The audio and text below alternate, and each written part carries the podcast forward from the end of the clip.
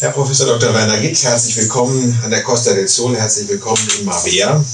Äh, Sie sind einer der bekanntesten christlichen Wissenschaftler im deutschsprachigen Raum. Und ähm, wenn ich Ihre Kernbotschaft richtig verstanden habe, dann sagen Ihre Vorträge und Ihre Bücher, die mittlerweile über eine Million Mal gedruckt wurden, dass der Glaube eben nicht etwas ist, wo man den Verstand ausschalten muss, sondern dass es eher andersrum ist, dass derjenige, der glaubt, der, der denkt, glauben muss.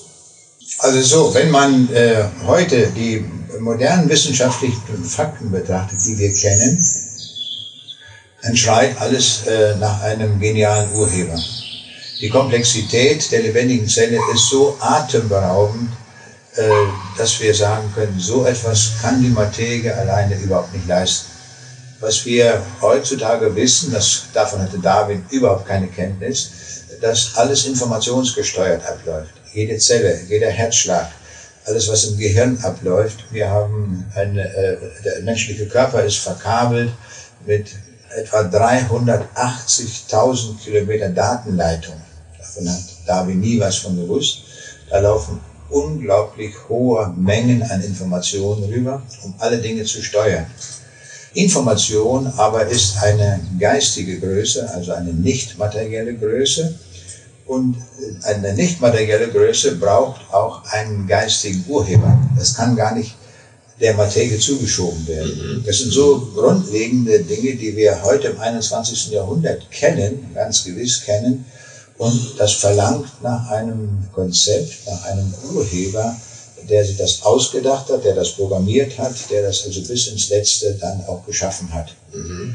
Äh, und genau das sagt die Bibel. Und darum ist die Bibel wieder hochaktuell geworden, so dass wir sagen können, die Bibel ist äh, gerade heute im 21. Jahrhundert das Basisbuch der Menschheit.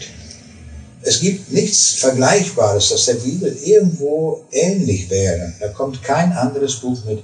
Die Bibel ist das einzige Buch der Weltgeschichte, in dem wir über 3000 prophetische Aussagen finden, die sich bereits erfüllt haben. Und da kann man schon daraus schließen, das braucht einen allmächtigen Gott im Hintergrund, wenn man es mal so sagt, der sich das ausgedacht hat, der also die prophetischen Aussagen genannt hat, aber nur aufgrund seiner Allmacht auch in der Lage war, dass, dass sich das erfüllt.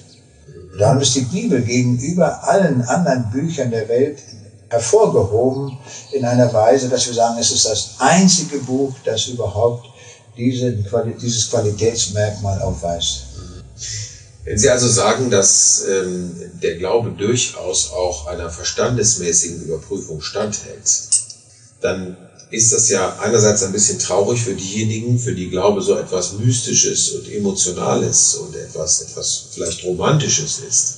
Nehmen Sie damit nicht äh, dem, dem Glauben die, die Emotionen und dem Glauben die, die Mystik? Also wer äh, glauben will mit Emotionen, der darf das ja, ist ja kein Widerspruch, aber er sollte erstmal auch mitdenken. Und äh, durch das Mitdenken entsteht eine Basis, sodass wir ganz gewiss auch den Aussagen glauben können. Wir glauben ja nicht dadurch, dass wir drei Lieder singen und dass wir die auswendig können, sondern dass wir auch äh, vom Denken her das nachvollziehen können und sagen, ich bin gewiss in dem, äh, was ich da glaube, was beschrieben steht und was ich auch abprüfen kann an meinem Leben, dass es äh, Auswirkungen hat, Veränderungen hat, die sonst kein anderes Buch sonst bewirkt. Sie halten hier in Marbella einen Vortrag mit dem Titel Warum ich als Wissenschaftler der Bibel glaube. Können Sie vielleicht ein konkretes Beispiel nennen, warum Sie der Bibel glauben als Wissenschaftler? Ja, das markanteste Beispiel würde ich sagen, sind die prophetischen Aussagen, wo also äh, vor einigen tausend Jahren etwas ausgesagt wurde, was sich in unserer Zeit erfüllt. Zum Beispiel im Alten Testament steht geschrieben, dass aufgrund des Ungehorsams des Volkes Israels sie vertrieben werden in alle Länder der Erde. Und im Buch Jeremia steht dann, dass sie wieder zurückkommen werden in das Land, das Gott ihnen verheißen hat. Und das haben wir seit 1948 erlebt, wie das geschieht. Und gerade aus der Sowjetunion sind äh, Tausende von Juden zurückgekehrt, die auch ganz besonders erwähnt werden im Alten Testament als das Land aus dem Norden. Ja. Mhm. Bemerkenswert ist, dass Jerusalem und Moskau auf demselben Längengrad liegen. Also solche Feinheiten kann man dann auch zum Beispiel mhm. sehen, dass wie genau Gott sein Wort einhält. Aber von dieser Güte sind, gibt es über 3000 prophetische Aussagen, die sich wortwörtlich so erfüllt haben. Und das ist also sehr, sehr ähm, bemerkenswert. Das gibt es sonst eben nirgendwo. Und das bringen Sie auch in Ihren Vorträgen und kann man in Ihren Büchern nachlesen? Kann man nachlesen. Ich bin natürlich auch, weil ich mathematisch angehaucht bin, habe ich das auch mathematisch durchgerechnet, wie groß die Wahrscheinlichkeit ist, dass so etwas zufällig sein könnte. Mhm. Weil der Kritiker sagen können, ja, das hat sich im Laufe der Weltgeschichte alles zufällig erfüllt. Aber dieses Argument lässt sich mathematisch eindeutig widerlegen aufgrund der Wahrscheinlichkeitsrechnung. Mhm. Jetzt ähm, haben Sie im Laufe der äh, Jahr, Jahre, Jahrzehnte Ihrer Vortragstätigkeit ja sicher Hunderttausende von, von Zuhörern schon gehabt. Woraus setzt sich denn Ihr Publikum zusammen? Sind das alles äh, Leute, die Ihnen sowieso schon glauben, weil sie Christen sind, oder sind auch Kritiker dort äh, mit äh, in den Reihen? Also am liebsten spreche ich vor Kritikern, weil ich diese Menschen erreichen möchte. Mhm. Die Leute, die es schon wissen, denen muss man es nicht zum 378. Äh, Mal sagen, sondern diejenigen, die es noch nicht kennen, mhm. da habe ich die größte Freude. Deswegen spreche ich besonders gerne an Universitäten, wo die meisten der Leute, die dorthin kommen, oft weit vom Glauben entfernt sind und äh, die nicht, bei denen die Bibel nicht das tägliche Lesebuch ist. Mhm. Und da macht es natürlich viel Freude, diesen Menschen die Botschaft zu sagen. Und das funktioniert?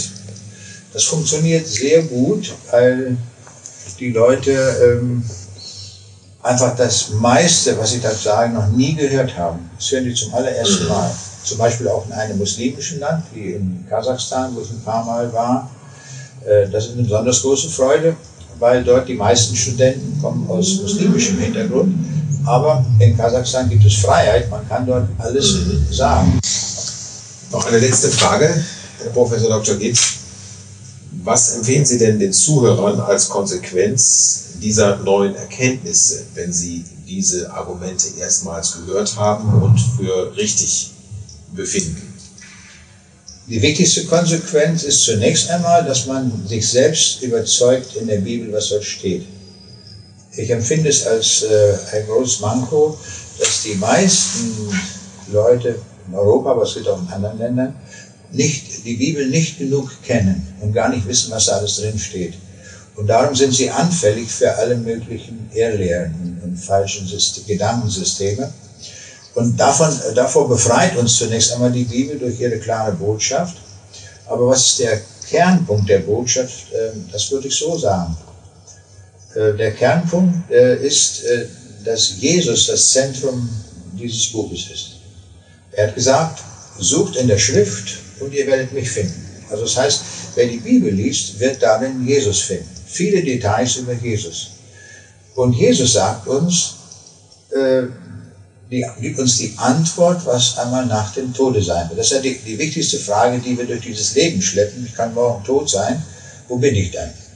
Und darum müssen wir über diese Frage sehr intensiv nachdenken. Das haben auch viele Leute getan. Nur Jesus kann als einziger uns die verbindliche Antwort geben, weil er selbst im Tode war und zurückgekommen ist. Das kann kein anderer von sich sagen. Und er hat uns gesagt, jenseits der Todesmauer gibt es zwei Bereiche.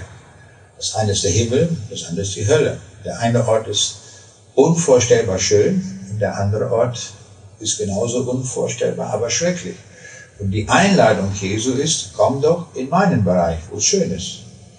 Und das bedeutet natürlich, dass wir uns zu Jesus hinkehren, auch mit unserer Lebensweise, dass wir dem folgen, was er uns gesagt hat, und das wird uns an diesen Ort bringen. Wenn wir gar nichts tun, wenn wir so sind, wie wir bleiben, geraten wir an den anderen Ort. Und das wäre sehr verhängnisvoll.